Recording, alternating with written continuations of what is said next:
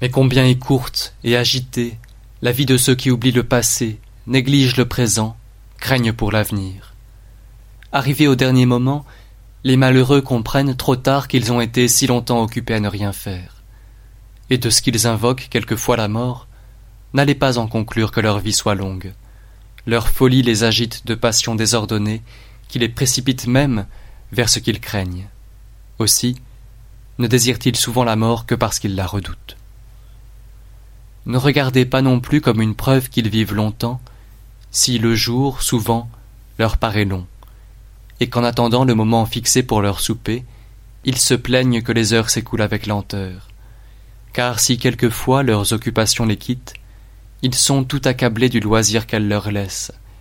Ils ne savent ni comment en faire usage, ni comment s'en débarrasser. Aussi cherchent-ils une occupation quelconque, et tout le temps intermédiaire devient un fardeau pour eux. Cela, certes, est si vrai que si un jour a été indiqué pour un combat de gladiateurs, ou si l'époque de tout autre spectacle ou divertissement est attendue, ils voudraient franchir tous les jours d'intervalle. Tout retardement à l'objet qu'ils désirent leur semble long. Mais le moment après lequel ils soupirent est court et fugitif, et devient encore plus rapide par leur faute. Car d'un objet ils passent à un autre, et aucune passion ne peut seule les captiver.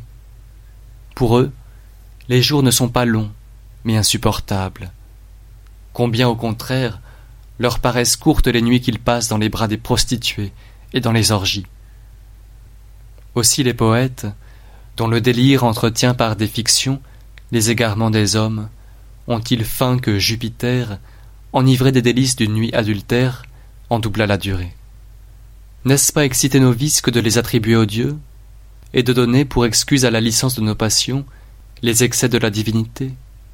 Pourraient-elles ne leur point paraître courtes, ces nuits qu'ils achètent si cher Ils perdent le jour dans l'attente de la nuit, et la nuit dans la crainte du jour.